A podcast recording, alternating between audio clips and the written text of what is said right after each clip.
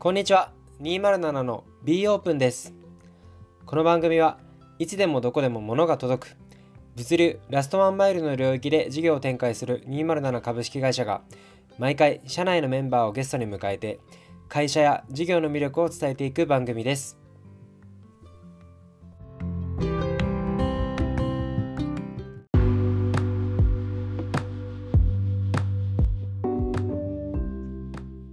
で、なんかそんなこんなで、まあ3人、まあ全部で5人でオフィス住んでたんですけど、一番最初にそのオフィスから出たのは誰でしたっけ？この中だと。トミーさん？あ、僕でしたっけ？だったそうですね。テクレジに行った時ですよね、多分。ああ、そうかも。あそうなんですよね。あの、テックレジデンスっていう、あの、エンジニアの方だけが住めるシェアハウスというのがあって、で、まあ僕はそもそもリンバルタムに入る前にそこに住んでたんですけど、もう一回戻ってみようかなっていう気持ちになって、一度出たっていうのはありましたね。あれが確か、去年の夏頃だったかな？うんまあでも大体同じタイミングですね、僕も。うん。若月さんも同じくらいのタイミングで出た。そうですね。若月さんが出るきっかけはどんな感じでしたっけ？いやー、覚えてないですね。何も覚えてない。やばい。やばい。でももしかしたらトミーさんが先に出たんだとしたら、トミーさんが出たので、つまんなくなって出たのかもしれないですね。まあ、エンジニアはいなくなりましたからね。そうですね。石田さんはどのタイミングで出たんでしたっけ？僕は去年の10月？ん？あー10月そんな感じですね。じゃあ、まあ、僕たちが出た3、4ヶ月後そうですね。ですかね。うんそれもまた何かきっかけとか覚えてらっしゃったりしますか？僕は単純であの家族があのあ、そうか。全然、はい、地方で暮らしててで、それが引っ越してくるっていうことで、家借りようってなって、引っ越したって感じですね。うん。だから、僕たちと違って、そもそも家族が来るまでの仮住まいっていう認識でいらっしゃったってことですかね。あ、そうですね。簡単に言うと。ん確かに、確かに。どうですか？その、当時オフィスに住んでいた頃と今の生活比べてみて、なんか大きな違いとかありますか？じゃあ、若月さんから。全くないですね。全くないですか？今も結局、シェアハウスしてるので。確かに。ただ、当時よりも濃いですね、その仕事が。ああ、うん、仕事が濃いですか？あの、多分トミーさんとかも感覚をちょっと忘れてると思うんですけど、うん。当時はもうめちゃゆるだったんですよね、会社自体が。その会議体も最初のなかったりとか、っていう状態だったんで、で、プロダクトもまだ事業方針もちゃんと決まってないみたいな段階だったんですよね。うん。うん、なので、まあ、事業がその進んでいるっていう意味で、そこは変わってますね。やることが明確になっていて、ああ、そうですね。コミット量が増えてるっていうのは。はい。まあやっぱ単純に1年間経ったんで、会社としても前に進んでるってことですね。そうですね。で、確かに今振り返ったらやってることはあんま変わんないですね。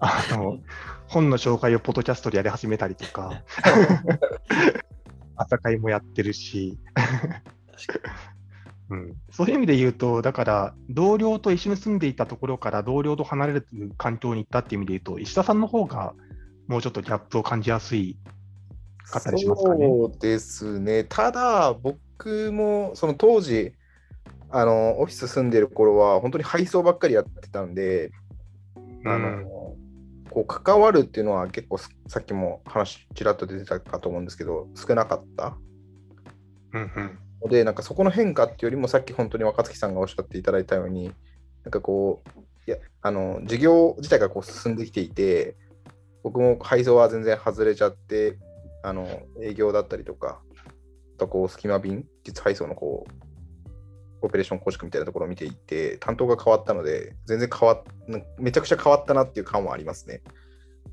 うん。確かに。うん。石田さんについて言うと、そもそも職種がめちゃめちゃ変わってるから、そこのギャップの方が大きいっていうのは、もしかしたらあるかもしれないですね。そうですね。うん。生活習慣もだいぶ変わったでしょうしね。そうですね。めちゃくちゃ変わりましたね。うん。うんうんうん。確かに。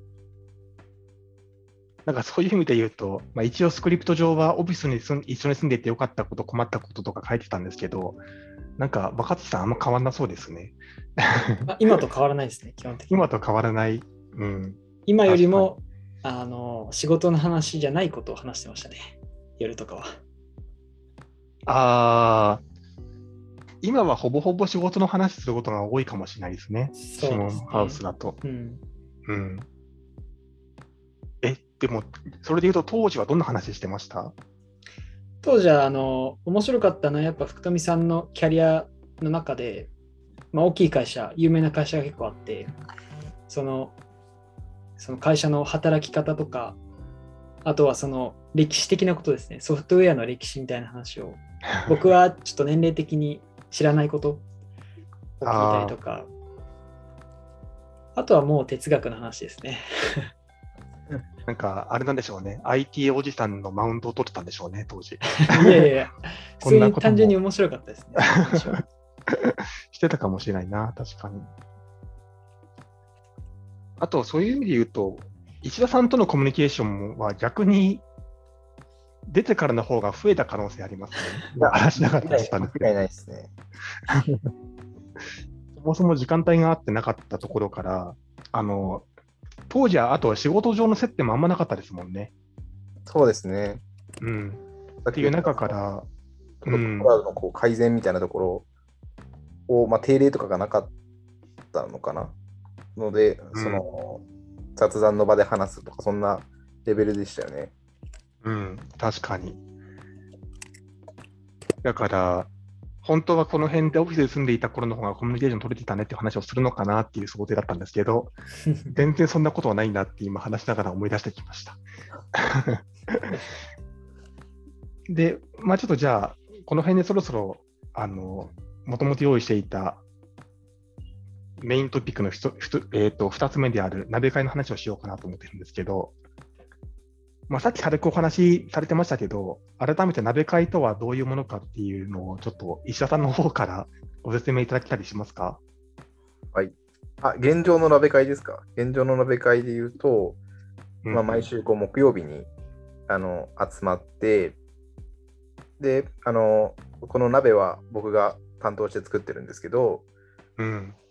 鍋を作ってみんなに振る舞って、で、みんなで鍋を囲みながら、なんか例えばカルチャーの話だったりとか、えーなんか、あの、まあ、組織体の話が多いですね。組織をどうしていくべきなのかみたいなところを、こうざっくばらんに話し合う会を毎週木曜日に行っているっていうのが鍋会ですね。うんうんはい。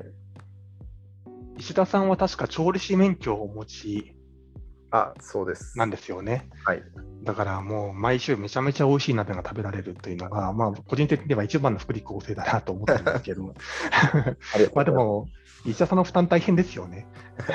まあ、最近はそうですね、まあ、始まりは本当に5人とか6人とかそんなレベルだったんですけど、現状で言うと、一番多いところ時で13人とかそんなぐらいいるんで、料理の量は確実に増えてますね。確かに。買い出しもありますしね。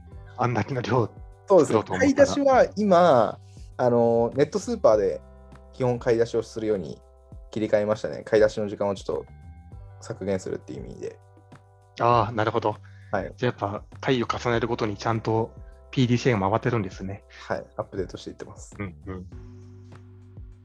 この鍋会、まあ今も軽く最初は5、6人からっていう話がありましたけど、一番最初どんな感じで始まったかって覚えて覚えてらっしゃいますか？どなたか。僕の記憶ああ、どうぞ、さん。うん僕の記憶では、なんか外部の方を交えてみんなで話すみたいなのが最初の目的だった記憶なんですよね。あーえ、そうなんですね。うん、僕の記憶では、なんか、最初引っ越してきて、若槻さんとかたちもこう入られたんで、コミュニケーション取るっていう意味で、多分高柳さんが、あの、オフィスに来て、なんかご飯食べるみたいなのが始まりだったんじゃないかなっていう気がしてしてたんですけど、違いましたっけ？あ両方多分最初の時期はあってあ、なるほど、なるほど。確かにでもい一番最初はそうだったかもしれないですね、うん走りは。だから、一番最初は、深夜さんの奥さんなんかもいらっしゃったと思うんですよね、頻繁に。そうですね、そうですね。確か料理作ってくれてました。多分あ、みんなで確かに。コミュニケーション取るみたいな場を作るっていうところでうん。作ってくれ、そうですね、高柳さんの奥さんが作ってくれてましたね。うん。うん。で、どうなんでしょうね、アジェンダ的なものが用意され始めるのと、外部の方を呼ぶの、どっちが早かったかっていうのがあんまり覚えてないんですけど、それで言うと外部の方を呼ぶっていうところが多分先ですね。うんうん。外部の方でどんな方がいらっしゃってましたっけ？あーあの一応 Slack の今履歴を見てるんですけどうん。鍋のことやり取りしだしたのが2月まあ入った頃ですよねうんうんうん。入った頃からもう鍋の話してたんですね。そうですねだからなんか深夜さんがもともと用意してたんですかね わかんないですけどそういうことをやろうとしてたのかなっていうぐらいうーん。早く始まってますね、えー、そうなんだ。うんいや、ちょっと今思い出したんですけど、鍋会って、あの、オフィスに住んでたメンバーの交流会だった気がします。一番最初。ああ、そうですね。それもありました。あれ？なるほど。そっちが先でしたっけ？っていうのは今調べたら、はい。鍋っていうキーワードが Slack 上で登場したのがはい2月2日なんですよ。はいはいはい。初めて。で、そのチャンネルがですね、207レジデンスっていう、207レジデ懐かしいですなね。そうなんですよ。住んでたメンバーが入ってるチャンネル。そうそで、石田さんに僕があの鍋代を払ってたと思うんですけどあ、僕が払ったというか、鍋代をみんなで計算してた。確かに思い出しました。やってましたね。だからやってま、したね。そうなんですよ。だから今、発覚したんですけど、始まりはその、オフィスに住んでたメンバーの交流会ですね、これは。確かに。うん。うん週一やろうみたいな、やってましたね。うんだから、そこから、まあ、関わるメンバーが増えたりとか、採用の課題が出てきたりとかっていう中で、徐々にその形を変えてきたっていうのが、まあ、今の鍋会なんでしょうね。もしかすると。うんだから、一番最初は多分、ただただ鍋を囲んで雑談して終わりみたいな回だったと思うんですよね。うん。確かうん。それから、次に変わったのは何だったかな？あの、なんかピザ食べながらプログラミングするみたいなこともしてた気がするんですけど、うん。あれよりも前に Google フォームでアンケートを取るっていうケースが始まったんでしたっけ？Google フォームはそれより全然前だと思いますね。っていうのは、鍋会にあのバリエーションを持たせましょうっていうのが一番最初の話だったんですよ。うん。で、その中で順番に生まれてて、そのフォームで社内文化を醸成するみたいなのは先に多分出てきて、うんでスピンオフ的に一回やってみましょうっていうので、そのライブコーディングの会っていうのもあったっていう感じですかね。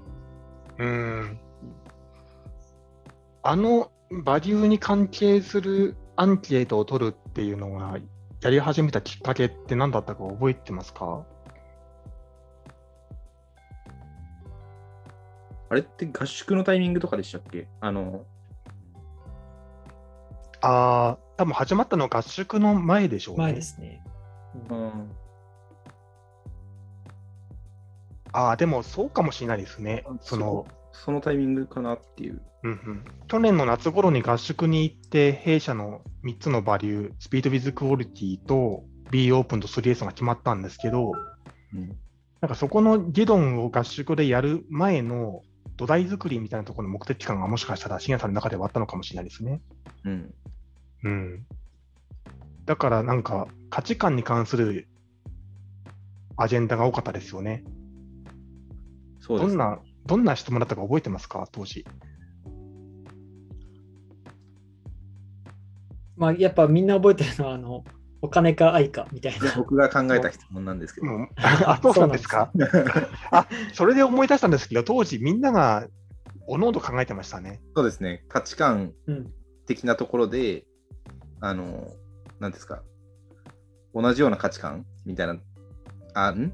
価値観を共通認識にするみたいな感じだったかな？と思います。記憶してます。うーん、確かに確かに。で、多分合宿でバリューがちゃんと策定されて、そこの目的が一応達成されたっていうところで、また変わったんでしょうね。そうですね。だから今の形式はどうやってるかっていうと、まあ、 Notion に鍋会のお品書きというページが用意されていて、うん。適時そこで鍋会にで話したいアジェンダが投稿されて、それを消化していくっていうフォーマットになってますね。うん。うんうん。最近なんか面白いお品書きありましたっけ？鍋会で。あの、X 企業のやつとかは最近ですよね。ああ、確かに。X、なんとか X 系の企業、まあ、あんまりないんですけど、の、まあ、その、になぜ優秀な人が集まるのかっていうのをちょっと分析して、僕らも社内制度をどうするかっていうのを考えたっていうのはありましたね、最近。うん。確かに。あれ結構盛り上がりましたね。うん。うん。あと、その、どうでしょうね。今の鍋会、こんな感じでお品書きをベースにやってますけど、なんか感じてる課題とかないですか？なんかもうそろそろ僕個人的には、鍋会もう一段階変わった方がいいのかなと思ったりしたりはしてるんですけど、うん。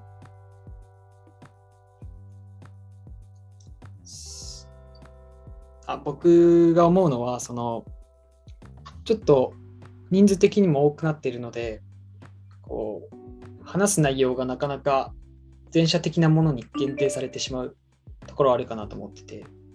うんなので、例えばその、チームごとに分かれて、チームの、例えば僕らだったらその、届くサポーターというアプリを開発してるんですけど、まあその、長期的な話とか、っていうのもできるんじゃないかなっていうふうに思ってますね。うん。確かに。石田さんはそのあたり何か思うところあったりされますか？そうですね。これは何回もこう、議論で出てきてると思うんですけど、まあ、若槻さんの先ほどの話にすごく近いなと思うんですけど、人数ですね。これからもどんどん人数増えていくんで、まあそこら辺をこう、でも鍋会としてはこう残していきたい方向性で、こう、うん、あの、分割してうまくやっていけるようななんか仕組みだったりとか、やり方を考えていかないといけないなっていうふうに思ってますね。うん。確かに。で、ちょうどそういった鍋会これからどうしようというお品書きも確か追加されたと思うので、もしかしたらこれからまた組織が新しくなっていく中で変わっていくのかもしれないですね。そうですね。うんうんうん。ありがとうございます。じゃあ、なんかもういい感じに尺が取れたと個人的には思うので、そろそろ着地していこうかなと思ってるんですけど、なんか言い残してることあったりされますか？えーっと、さっきの、あこれ、前編の方ですかね。前編で出てきた渋谷東の平米数は30平米10万円。ありがとうございます。30平米だったんですね。30平米の10万円で、うん。目黒の新しいオフィスが86平米の24万円です。ああ、着実に成長してますね。ちなみに今僕と若槻さんが住んでるエンジニアのシェアハウス、下馬ハウスは100おお。何平米でしたっけ？120とか130とか。130平米か。オフィスもこの規模にちょっと次は持っていきたいなと思いますね。人数増えたら必要ですよね、多分。確かうんうん。じゃあ、そういうわけで、えー本日は、えーメクドオフィスに当時一緒に住んでいたメンバーである石田さんと若内さんに来ていただきました。本日はありがとうございました。ありがとうございました。ありがとうございます。